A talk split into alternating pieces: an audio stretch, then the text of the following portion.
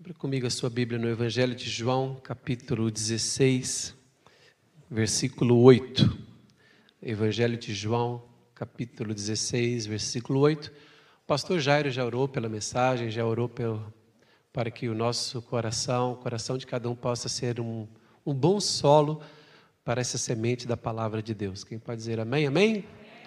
Graças a Deus. Muito bom. Queridos irmãos, João 16, 8 Palavras de Jesus. Podemos ver aí? João 16, 8, palavra de Jesus. Amém, muito bom. Quando ele vier, convencerá o mundo. Jesus está falar do Espírito Santo. Jesus ainda estava vivo, ele ainda não tinha morrido, ele não tinha ressuscitado, o Espírito Santo ainda não tinha vindo. Então Jesus está a preparar os discípulos. Quando ele vier, convencerá o mundo de três coisas: do pecado, da justiça e do juízo. Do pecado, porque não creem em mim. Da justiça, porque vou para o Pai e não me vereis mais. Do juízo, porque o príncipe deste mundo. É interessante que quando nós vamos olhar para o Velho Testamento, o Velho Testamento, quando a partir de Moisés Deus traz as tábuas da lei, os dez mandamentos e tantas outras leis, ali o povo tinha por volta de 613 leis, não apenas os dez mandamentos. E depois a gente vê uma transição da velha aliança, do Velho Testamento, para uma nova aliança, um novo testamento de Jesus. E agora nós vemos a introdução da graça na humanidade. E como que nós, como que os nossos olhos lidam com isto? Houve um, uma velha aliança, veio Jesus e agora estamos a viver uma nova aliança. A velha aliança era firmada na lei e a nova aliança em Jesus é firmada na graça pela fé. Como que nós, que leitura nós podemos fazer disso? Irmãos, desde quando o homem pecou no jardim do Éden, o homem se afastou de Deus e o homem é, começou a governar a sua própria vida, a sua própria maneira. Irmãos, e as gerações que vieram depois de Adão, essas gerações começaram a um estilo de vida em que Deus não fazia parte. Deus não, não fazia parte desse estilo de vida. É interessante que há um momento ali na Bíblia que um dos descendentes de Sete, a Bíblia fala, a partir dele, começaram a invocar a Deus novamente, porque a ideia de, de, de andar com Deus havia se perdido nas gerações. Por quê? Porque o homem, depois que comeu da árvore do conhecimento do bem e do mal, começou a agir com base no certo e no errado, no bem e no mal, mas isso no plano humano, no plano natural, isso não tinha nada a ver com uma referência espiritual, um modelo, um padrão espiritual. A referência do homem era apenas para uma vida humana, uma vida social, algo entre nós mesmos aqui. Deus não tem nada a ver com isso. O que é certo e errado é relativo, tem a ver com as nossas relações. O que é bem ou mal é relativizado. Sabem? Então é o seguinte: quando Deus então é, chama Abraão e a partir de Abraão Deus constitui a nação de Israel, qual era o propósito de Deus ao constituir uma nação específica, exclusiva para ele? O propósito de Deus era que houvesse uma nação que pudesse representar uma referência, que o padrão elevado de Deus, a nação de Israel foi constituída para que ela fosse luz para as nações, luz para os povos, para que os povos pudessem ver Deus numa nação e os povos pudessem ser inspirados a buscar a Deus. Então, nós sabemos pela história, Israel não conseguiu cumprir esse propósito. E nós vamos explicar um pouco os porquês disso aqui. Veja bem, Deus sabe que o homem é pecador. Mas com o passar das gerações, depois de muitas gerações após Adão e Eva, depois de passadas muitas gerações, o homem perdeu o senso de pecado.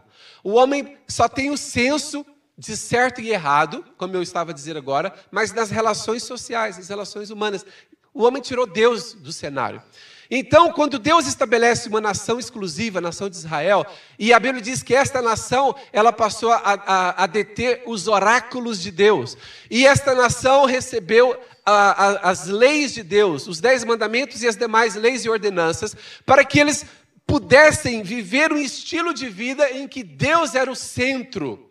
E o objetivo de Deus é que essa nação o representasse diante das outras nações, para que as outras nações vissem a luz de Deus através de Israel. Mas então Deus, quando estabelece a lei, e os próprios israelitas começam a, a, naquele intento de cumprirem a lei, eles começam a perceber que eles não conseguem cumprir a lei na sua totalidade. Então nunca houve alguém, uma pessoa, nunca houve um homem sequer que tivesse conseguido completar, cumprir a lei na sua totalidade. E o mundo espiritual requer que, se há uma lei, ela tem que ser cumprida na sua totalidade. Se, se, se falha em alguma parte da lei, falhou-se em tudo, então há condenação ali por causa daquela falha. Então nós vamos compreender, então, que quando vem Jesus, o que, que nós passamos a compreender com a vinda de Jesus? Que Deus deu a lei, e o apóstolo Paulo explica isso. Eu não vou entrar aqui nos textos que Paulo usa para explicar isso. Mas é, pode acreditar que depois vocês podem conferir lá, principalmente nas cartas de Paulo a, a, aos Romanos, que Deus trouxe a lei para que o homem percebesse que era um pecador diante de Deus. Então, o que era a lei? Vamos entender bem o que, que era a lei. A lei era a referência espiritual daquilo que agrada aquele que nos criou, Deus. O padrão de Deus, o, pa, o padrão moral de Deus, o padrão de caráter de Deus está revelado pela lei de Deus. Só que Deus fez sabendo que o homem jamais conseguiria se equiparar ao seu padrão. Então, se Deus sabia que o homem jamais poderia se equiparar ao seu padrão, por que, que ele deu a lei? Porque a lei é a única maneira de Deus mostrar ao homem que o homem está aquém do padrão exigido por ele, do padrão esperado por ele. Então é quando o homem tenta cumprir a lei, é que o homem percebe em si mesmo que ele é inadequado, incapaz de cumprir a lei na sua totalidade. O máximo que o homem pode cumprir é alguns preceitos e depois, se não vigiar, cai neles de novo. Então é o seguinte: a lei, na verdade, é, tinha por objetivo acordar o homem para uma realidade é, de que ele, é, ele, ele precisa de um Salvador. Sabem que, ultimamente, ao falar com algumas pessoas que não creem em Jesus, o que eu percebo nas minhas conversas com essas pessoas, algumas pessoas, não são tantas assim, mas eu tenho percebido ao conversar com algumas pessoas que visitam a igreja, ou que eu, ou que eu conheço em outros lugares, nas minhas conversas eu percebo que essas pessoas ficam muito a, viajar quando eu digo Jesus é Salvador. E algumas delas pensam assim, salva, sal, mas salvar de quê? Eu, eu, eu, salvar de quê? E as pessoas ficam assim, mas o que vocês estão falando? Vocês estão falando chinês para mim, Salvador, Salvador. Salvar de quê? Por quê que as pessoas têm essa ideia?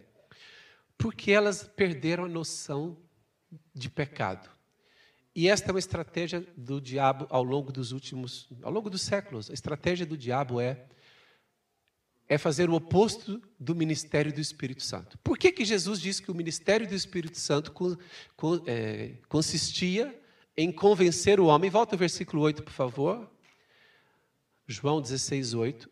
Jesus disse que haveria necessidade da terceira pessoa da Trindade, Pai, Filho, Espírito Santo, a terceira pessoa da Trindade. Jesus disse que havia haveria necessidade de depois da sua ressurreição, a terceira pessoa da, da Trindade vir à terra para quê?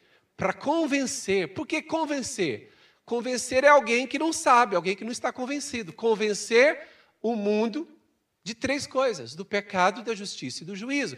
Porque esse, esta ideia perdeu-se. E essa ideia não perdeu-se à toa. Esta ideia perdeu-se porque faz parte dos planos do diabo.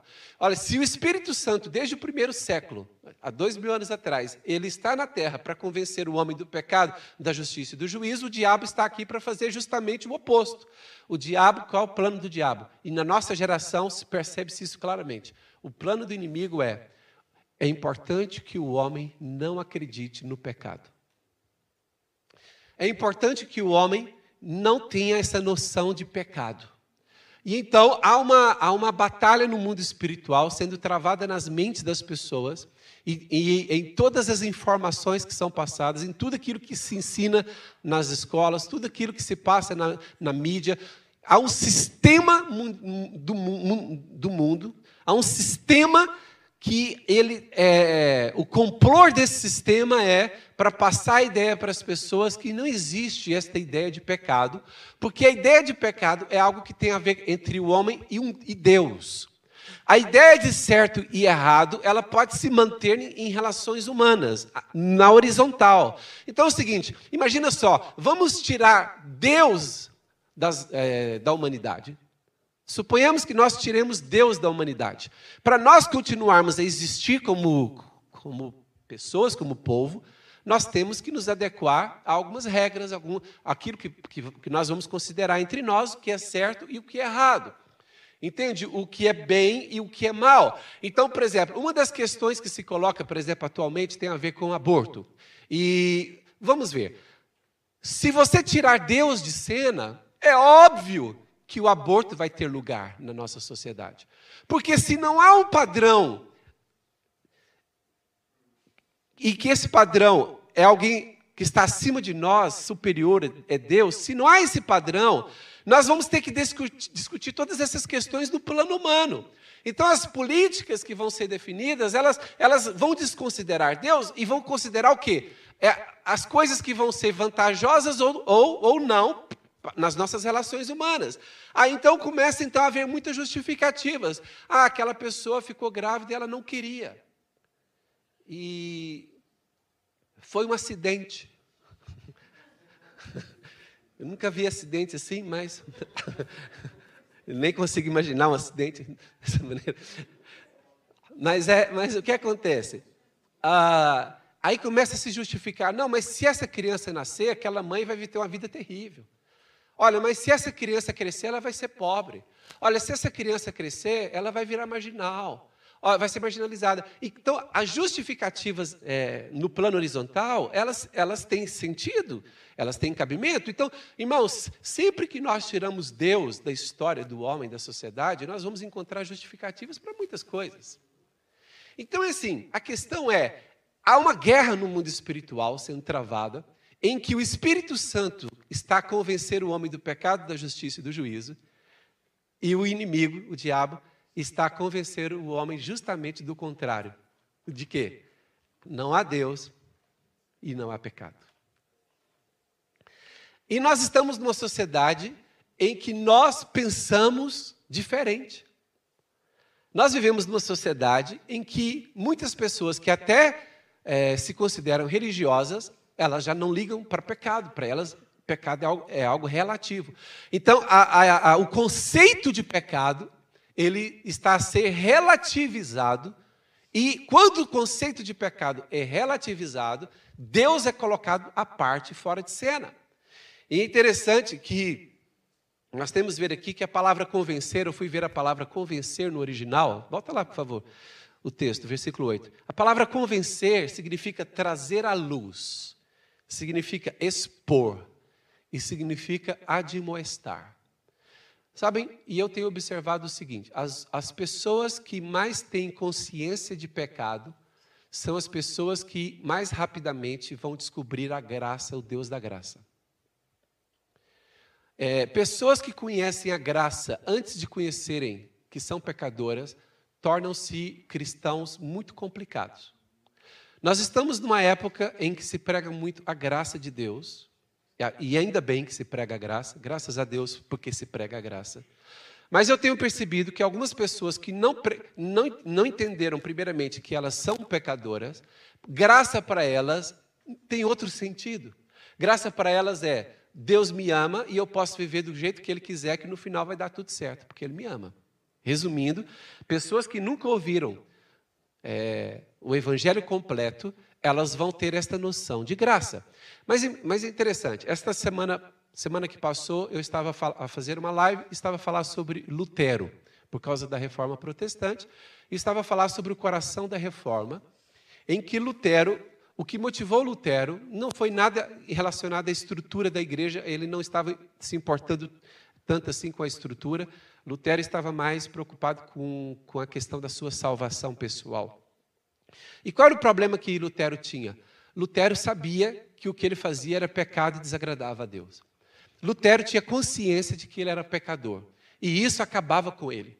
Porque ele tentava para deixar de pecar e ele deixava de pecar 90%. Já viu que toda gente que tenta deixar de pecar só deixa de pecar 60%, 70%, 80%, 100%. Ninguém consegue. Alguém conseguiu aqui? Ninguém consegue. Então, assim, a Bíblia mostra que a única pessoa que viveu na terra e não pecou foi Jesus. Foi tentado em todas as coisas, mas não pecou.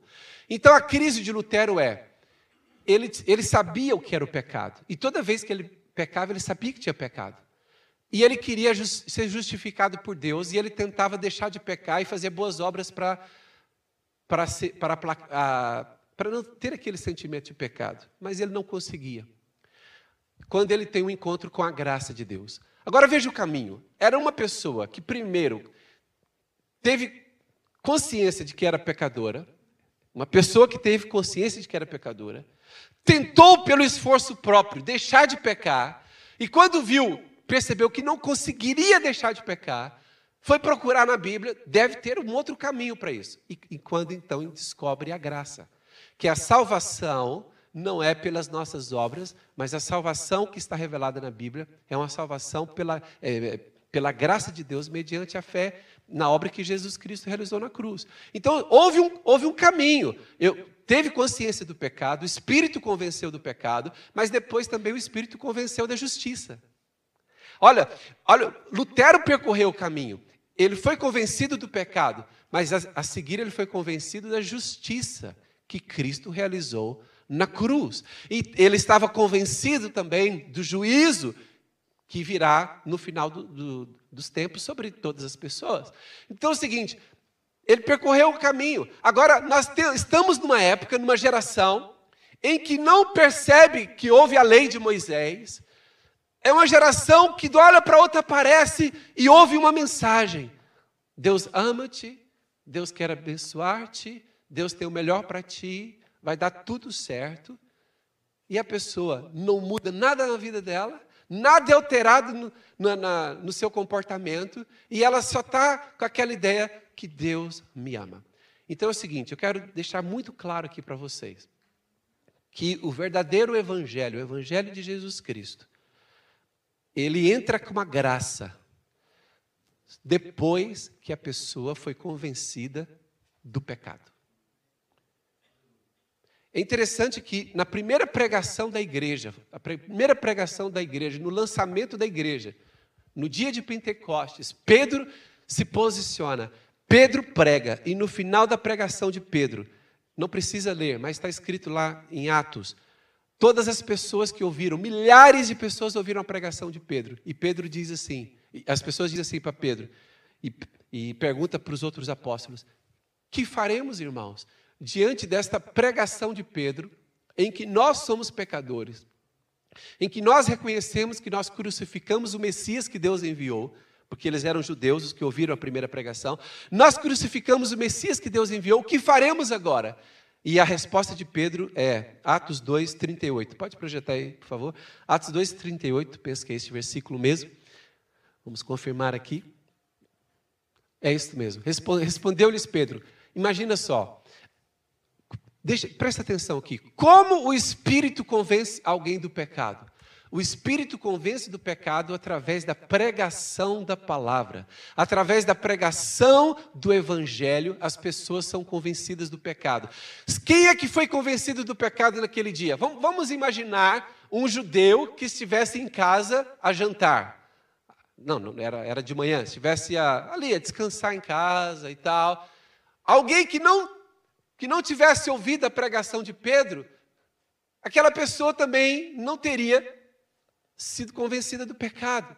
Porque o Espírito Santo convence o homem do, da realidade do pecado através da pregação da palavra.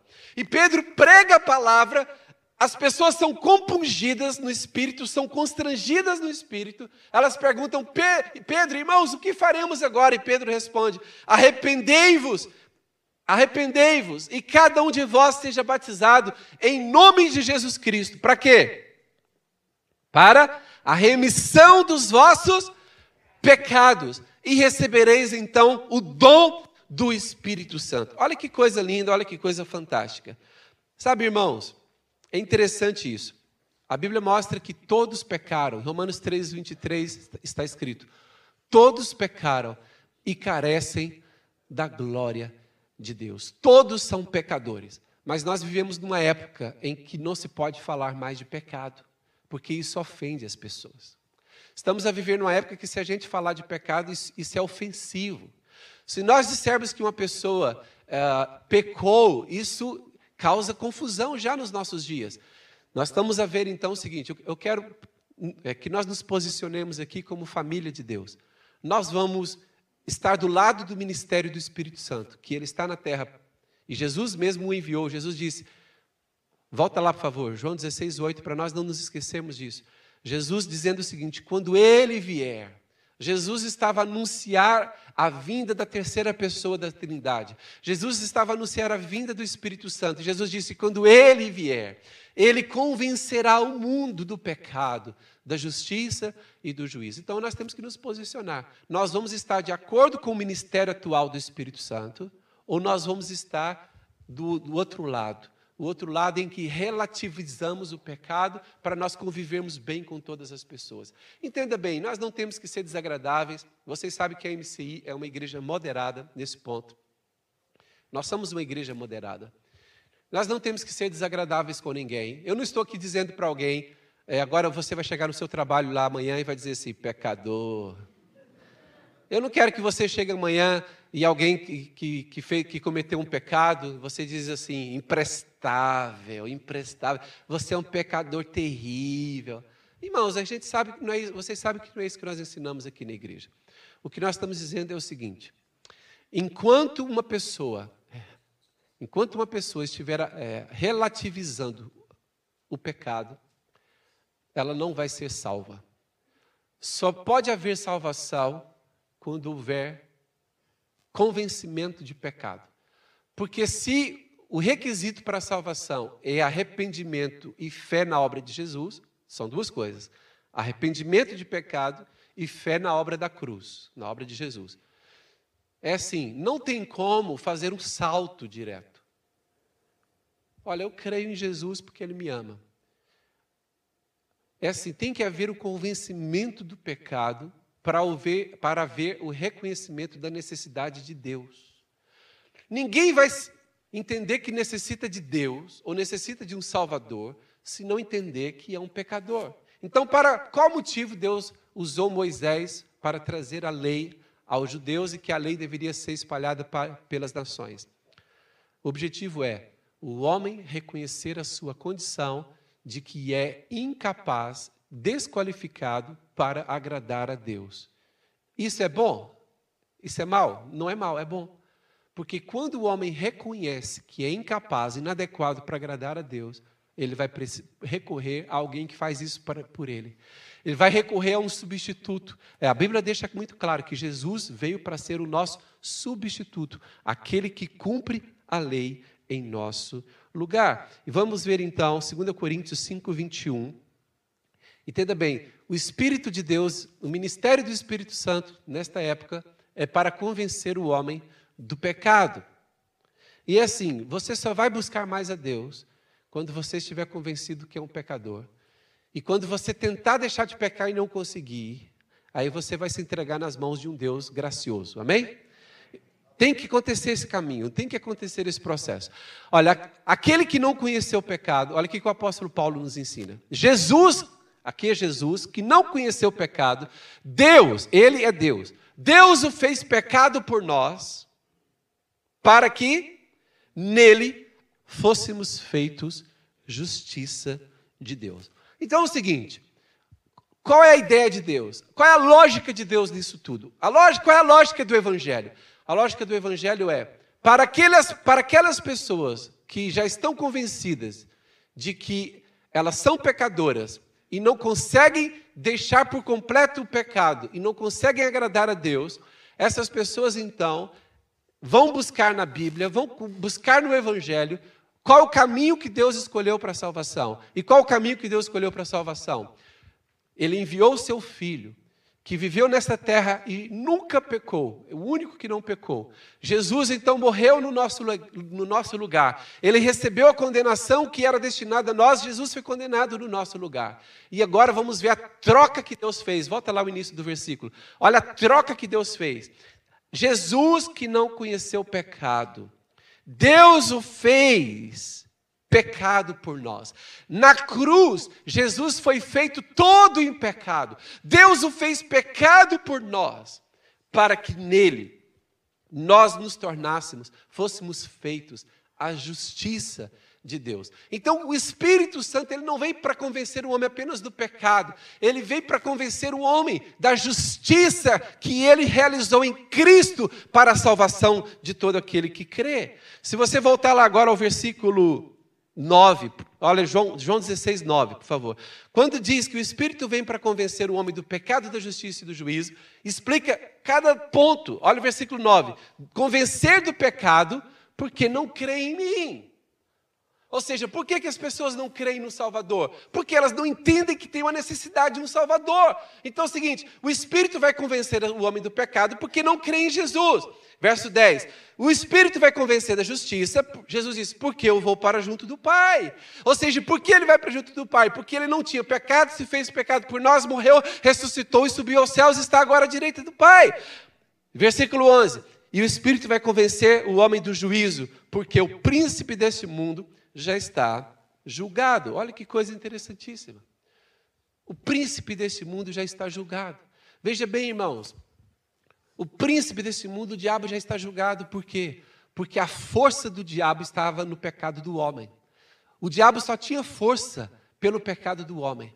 Mas a partir do momento em que o homem pode ser justificado pela obra de Cristo na cruz, o diabo começa a perder as suas forças, ele começa a perder a sua influência, até que vai chegar o dia final em que ele vai perder por completo toda a força e toda a influência, e a morte será vencida por inteiro. Amém? Então, um salve de palmas a Jesus. Agora, queridos irmãos, existe a justiça da lei e existe a justiça da graça. Então, veja bem, eu consigo enxergar na sociedade, há muitos tipos de pessoas, mas eu vou aqui me deter em dois tipos de pessoas. Normalmente eu vejo dois tipos de pessoas na sociedade.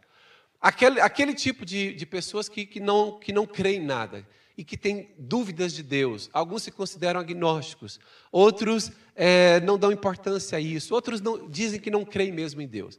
Esse tipo de pessoa, essa pessoa não vai buscar a Deus.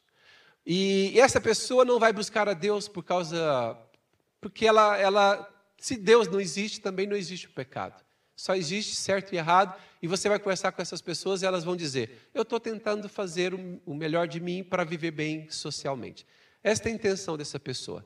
Normalmente, esse tipo de pessoa, ela pode ser convencida do pecado de duas maneiras: ou por uma forte pregação e exposição do Evangelho. Imagina só, essa pessoa não crê em Deus, não crê, relativiza o pecado, mas um dia ela ouve uma, uma tremenda, uma impactante pregação do Evangelho. E essa pessoa, através, a Bíblia diz que a fé vem pelo ouvir e ouvir da palavra. E essa pessoa é impactada pelo, pela pregação do Evangelho e ela começa a entender, afinal de contas, eu não presto. E o Espírito Santo começa a convencer, ela começa a mostrar as coisas que ela fez. Você lembra? Você lembra a caneta que você roubou quando você tinha seis anos de idade na escola? Você lembra? Você lembra aquela maldade que você fez com o seu vizinho? Lembra? Que ele foi envergonhado. Você lembra daquele não sei o quê? Aí a pessoa ouve uma pregação poderosa e ela começa a ser convencida pelo Espírito Santo, como se passasse um filme pela cabeça dela, igual está passando agora pela cabeça de vocês que vocês fizeram. Aí é o seguinte, aí uma boa pregação do evangelho pode levar algumas pessoas que nem creem em Deus e nem acreditam no pecado, algumas pessoas serem convencidas e dizer assim: eu não presto e porque eu não presto eu preciso de um Salvador, eu preciso de Deus. Uma outra maneira de pessoas que não creem serem em, é, tocadas por Deus é, é pelo sofrimento. Sabe que há pessoas que não creem em Deus ou não creem ou não se interessam por Deus. Porque há duas, é diferente, né? Tem gente que não crê mesmo, mas tem gente que, que, ah, como eu não tenho ideia disso, eu prefiro não pensar nisso. Já viram pessoas que falam assim? Eu prefiro, eu já conversei com pessoas assim, não, não, eu prefiro não pensar nesse assunto, como não é uma coisa assim que eu consigo ver, tocar, eu prefiro é, desconsiderar isso. Mas essas pessoas podem passar na vida por uma situação de sofrimento. É, perda é, de algum ente querido, alguma questão de doença na família, ou problemas mais graves e tudo. E essa pessoa no sofrimento, olha que coisa, olha o sofrimento. Às vezes nós reclamamos do sofrimento na terra, mas vocês sabiam que o sofrimento pode ser o único caminho para algumas pessoas encontrarem Deus e serem salvas?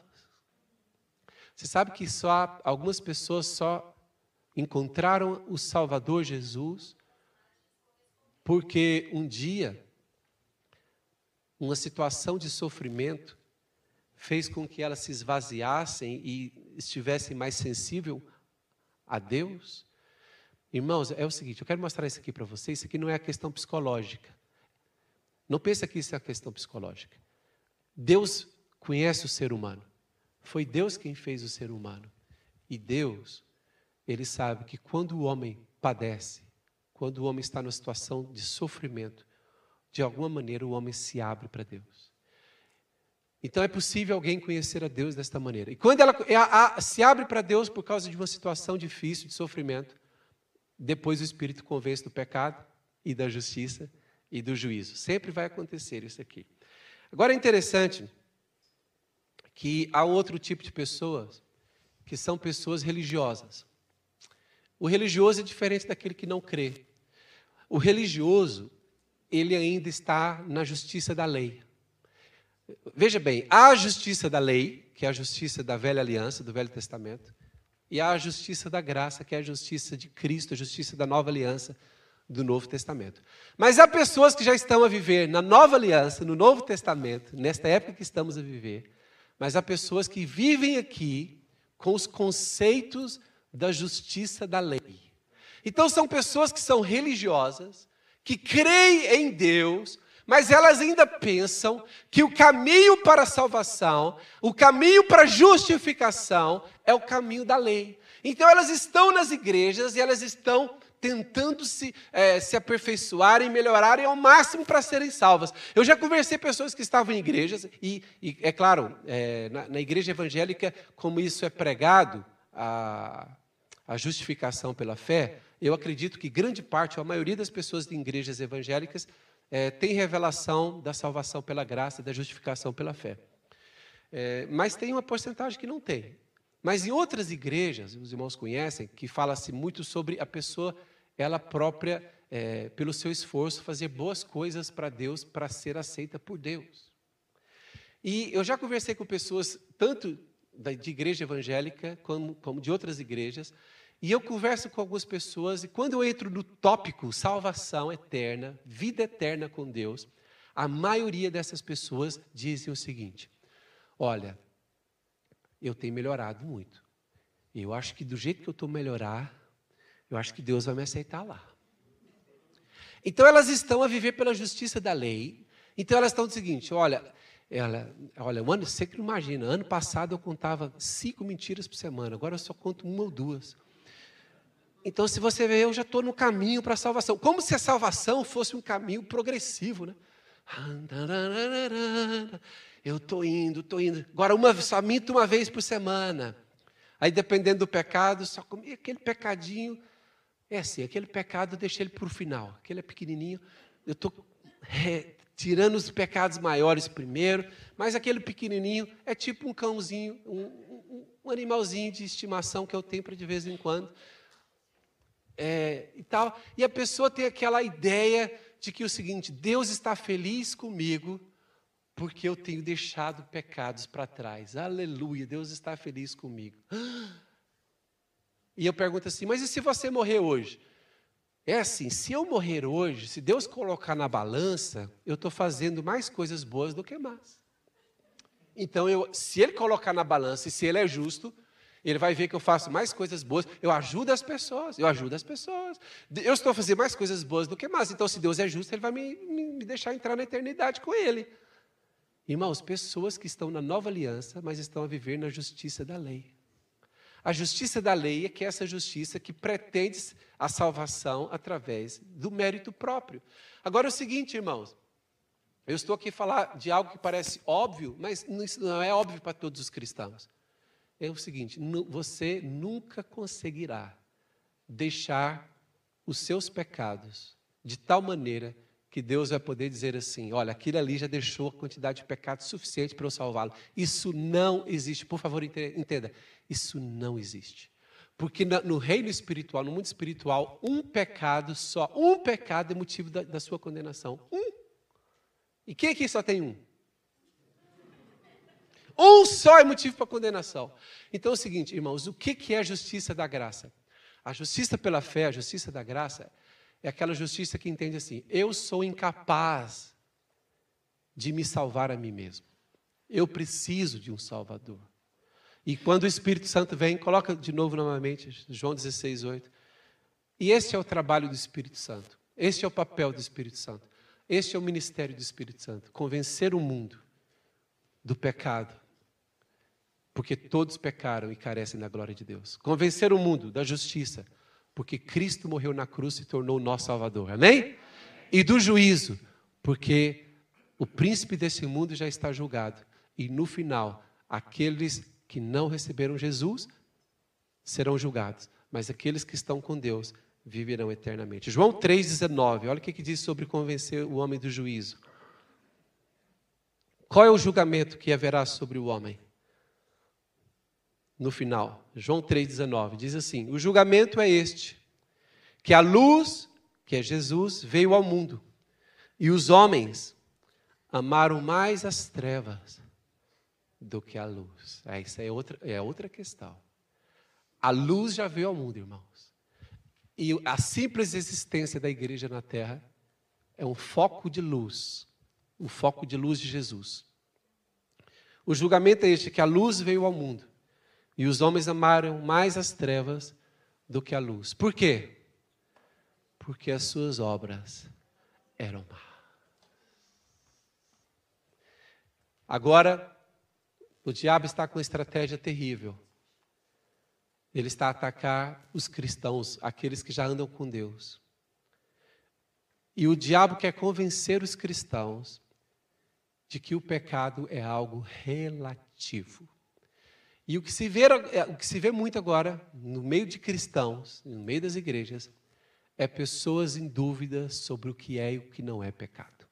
Coisas que elas já reputavam como pecado desde muitos anos atrás, quando elas converteram. Hoje elas já estão em dúvidas. Isso é um sinal de que o diabo está a fazer o bom trabalho do lado dele. Mas eu quero dizer que a igreja de Jesus ainda está na terra para proclamar e para que o Espírito Santo ainda convença o homem do pecado, da justiça e do juízo. Dê glória a Deus. Dê glória a Deus. Abra comigo a sua Bíblia em João capítulo 19, versículo 19. João 19, 19 e 20. Quando Jesus foi crucificado, Pilatos mandou ali crucificar Jesus. Jesus foi colocado numa cruz.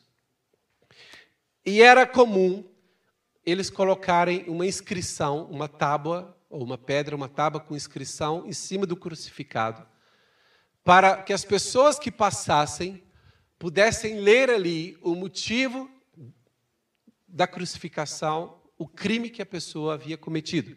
Então, se era um ladrão, estaria escrito ali: é um ladrão safado, é um ladrão bandido.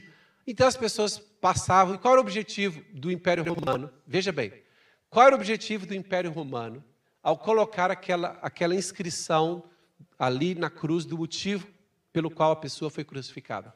Primeiro, porque as pessoas não poderiam pensar assim: será que houve motivo para aquela pessoa ser é, crucificada? Então, quando as pessoas. Outro motivo: quando as pessoas passavam e elas ali liam o motivo, elas pensavam: se alguém era ladrão, estava lá escrito ladrão, ela ia pensar assim: vou parar de roubar, porque senão o meu futuro, o meu destino vai ser esse aqui. Mas só que quando Jesus foi ser crucificado, Jesus nunca tinha cometido pecado nenhum. Então Pilatos não sabia o que escrever. Pilatos conversou com Jesus e não viu nele pecado e erro, falha nenhuma. E Pilatos pensou assim: vou escrever o quê? O que, que Pilatos decidiu escrever? Pilatos escreveu também um título, colocou no cimo da cruz. O que estava escrito era: Jesus Nazareno, o Rei dos Judeus. Isso é crime? Isso é crime, ser rei? Para o Império Romano era. Porque só podia haver um, um imperador, só o rei. Então, o que, o que, que Pilatos quis passar? Os povos que nós conquistamos, se, se alguém ali quisesse sobrepor, vai ter o fim desse Jesus. E é interessante, olha o versículo 20. Muitos judeus leram esse título, porque o lugar em que Jesus fora crucificado era perto da cidade, né, Jerusalém, e estava escrito em três línguas. Quais eram? Hebraico, latim e grego. Uau! Por que, que Pilatos fez questão de colocar esse título em três línguas? O hebraico, no caso aqui, não está falando, mas era mais o, o, o dialeto aramaico, porque o hebraico falava-se nas coisas religiosas e o aramaico era, era a língua popular. Mas vamos ficar aqui com o que está escrito: hebraico. Hebraico por quê? Porque Pilatos queria que todos os judeus que passassem ali vissem Jesus, ficassem atemorizados, porque eles conseguiriam ler em hebraico, né? Os que conseguissem ler. Rei dos judeus. Olha o que, que Roma faz com os reis dos povos. Mas ele queria também que os comerciantes que estivessem por ali, que a língua de transações normalmente era o grego, então coloque em grego também, porque quem estiver passando por aqui vê a força de Roma e vê o destino de alguém que se considera rei. Mas também colocou em latim. Por quê? Era a língua do império, a língua oficial do Império Romano. Ou seja, a língua dos romanos, era o latim. Então está ali nas três línguas. Continua o, texto, versículo 21, por favor. Os principais sacerdotes diziam a Pilatos: Não escrevas rei dos judeus. Continua. E sim Aí os sacerdotes queriam que Pilatos mudasse a inscrição. Não, coloca, coloca assim: ele disse que é o rei dos judeus. Mas o que, que Pilatos disse? É, é, verso 22. Respondeu Pilatos: o que eu escrevi, escrevi. É coisa de patrão. Ignorante. Os sacerdotes, não, você não pode colocar que ele é rei dos judeus, porque nós nunca o aceitamos como rei dos judeus. Escreve, ele disse que é o rei dos judeus. E Pilatos disse: não. Sabe por quê? Pilatos foi usado por Deus. Porque é o seguinte: naquele dia foi proclamado, nas três línguas principais da época, a língua dos judeus, a língua religiosa, a língua da cultura, da influência cultural da época, a língua grega, e a língua do império dominador da época, o latim. Então é o seguinte: Jesus foi proclamado rei nessas três línguas. A partir daí, a Bíblia foi logo rapidamente traduzida para o grego, depois traduzida para o latim, Septuaginta, Vulgata. A partir daí, o Evangelho foi disseminado para essas principais línguas da época. Hoje o Evangelho está em todas as línguas do mundo. Agora o seguinte, irmãos, é interessante. Como as pessoas olhavam para o Jesus crucificado? Como as pessoas olhavam para ele? Estava escrito ali Rei dos Judeus. A maioria das pessoas olhavam com sarcasmo, com ironia, com brincadeira, com gozações. Mas um dos ladrões que foi crucificado ao lado de Jesus, olha, olha Lucas 23, Lucas 23, 42. Lucas capítulo 23, verso 42, projeta aí, por favor. Como que esse homem alcançou isso? Veja bem, esse ladrão que estava ao lado de Jesus, enquanto toda a gente fazia gozações, como que o rei dos judeus Como que esse cara pode ser rei se ele está aqui a morrer da pior maneira possível? Como ele pode ser rei? Ele está a morrer da pior maneira possível.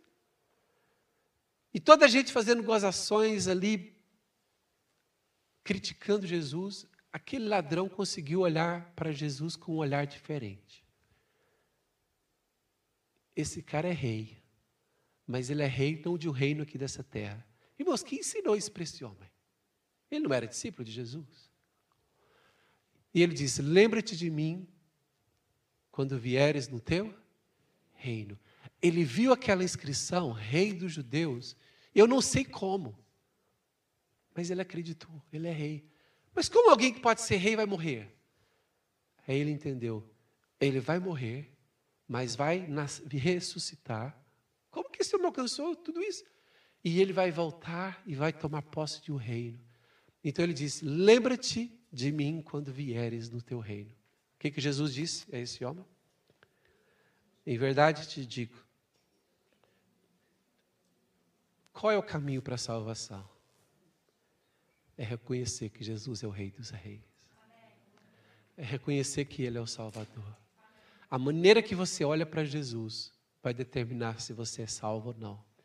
Aqui Jesus, olha, interessante que a maneira que aquele ladrão falou com Jesus, Jesus viu tudo no coração dele. Jesus viu arrependimento de pecado. Aqui a Bíblia não fala, mas Jesus viu arrependimento de pecado. Jesus viu fé em que ele era o rei, que ele era o enviado de Deus. E aquele homem foi salvo. Sabem, o mundo está querendo mudar a maneira de que as pessoas olham para Jesus. E hoje há um complô no sistema do mundo, filmes de Hollywood, músicas, livros, educação nas escolas, há uma, uma, um ataque muito feroz contra a identidade de Jesus. Quem é Jesus? E é assim, Jesus, ele é rei. E que saibam, e como Pilatos colocou ali, que os judeus saibam disso que todos que são influenciados pela cultura grega saibam disso. Que todos os do Império Romano, que era mundial na época, saibam disso. Então é o seguinte: profeticamente, Jesus começou a ser pregado em, em latim, em grego, em hebraico, e agora está em todas as línguas. O diabo quer deturpar a identidade de Jesus mas cabe a nós pregarmos o evangelho puro, o evangelho verdadeiro, que é esta pregação que convence o homem do pecado, da justiça e do juízo. E quem não receber Jesus Cristo como Salvador da sua vida, não terá uma boa eternidade. Esta é a palavra de Deus.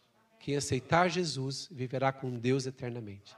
Quem não ver Jesus como Rei como Senhor, como Salvador, vai perecer eternamente. Porque Deus amou o mundo de tal maneira que deu o seu Filho unigênito para que todo aquele que nele crê não pereça, mas tenha a vida eterna. Feche seus olhos no seu lugar, coloque a sua mão no seu peito.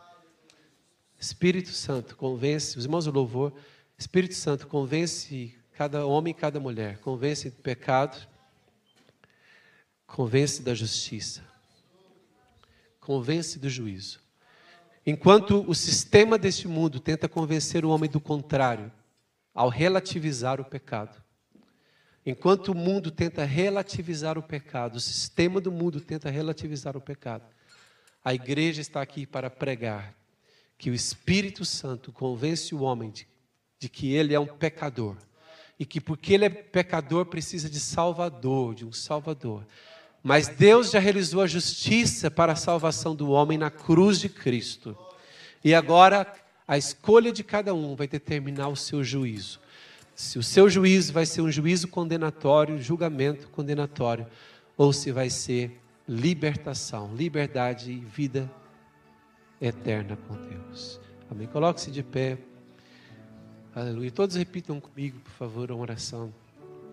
Todos repitam, por favor, uma oração de assim. Fala assim: Deus, eu reconheço que eu sou pecador. Já houve pecados em mim. Eu já cometi pecados. E ainda cometo pecados. Eu não consigo deixar todos. Eu não consigo vencê-los todos. Eu continuo sendo ser humano. E continuo a reconhecer que eu preciso de um Salvador. Eu preciso de Jesus como meu Salvador. Aquele que morreu na cruz pelos meus pecados. Eu aceito Jesus como meu Salvador. Peço, me arrependo dos meus pecados. E reconheço que Jesus é a minha salvação. Entrego a minha vida a Jesus. Ele é o meu Salvador. Amém.